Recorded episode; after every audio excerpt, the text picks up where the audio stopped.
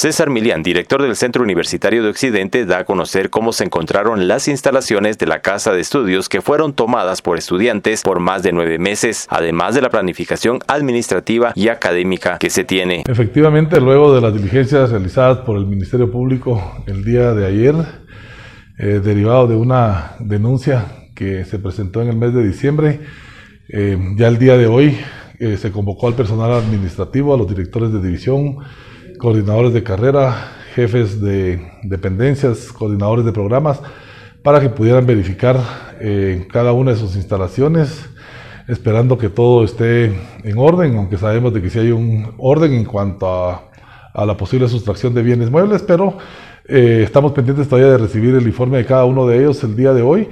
Sin embargo, pues iniciamos ya con el tema de la limpieza para que pronto podamos regresar con las actividades presenciales, que es el objetivo primordial. ¿Los principales daños que se pudieron visualizar? Sí, hay mucho daño en la infraestructura.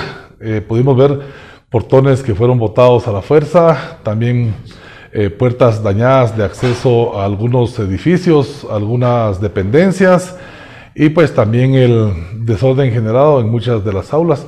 Lamentablemente tenemos que decir de que ingresaron eh, personas durante estos nueve meses a todos los edificios. Ingresaron a todos los edificios. De, ustedes pueden ver acá el edificio administrativo donde hay cámaras, pues fueron bloqueadas. También en los edificios en donde impartimos docencia, también habían cámaras de circuito cerrado y pues todos fueron bloqueados. Entonces eh, tenemos que trabajar primero con el inventario y luego con el tema de la limpieza para que luego podamos tener las condiciones mínimas de infraestructura y técnico-pedagógicas para el regreso a las actividades docentes eh, de manera presencial. ¿Cuánto se tiene planificado aproximadamente retorno? Eh, considero de que nos va a llevar unos 20 días a un mes el poder realizar las actividades de limpieza. Tenemos únicamente 60 personas eh, para limpiar todo el centro. Esperamos contar con más personal en los próximos días para poder eh, concluir a la brevedad posible esta actividad. ¿Ante el Ministerio Público se actuará? Hay una denuncia presentada y solo es de que ellos le den seguimiento, por eso nosotros no ingresamos hasta que estuviera el Ministerio Público para no interferir en la investigación. Desde Emisoras Unidas Quetzaltenango informa Wilber Coyoy, primera en noticias, primera en deportes.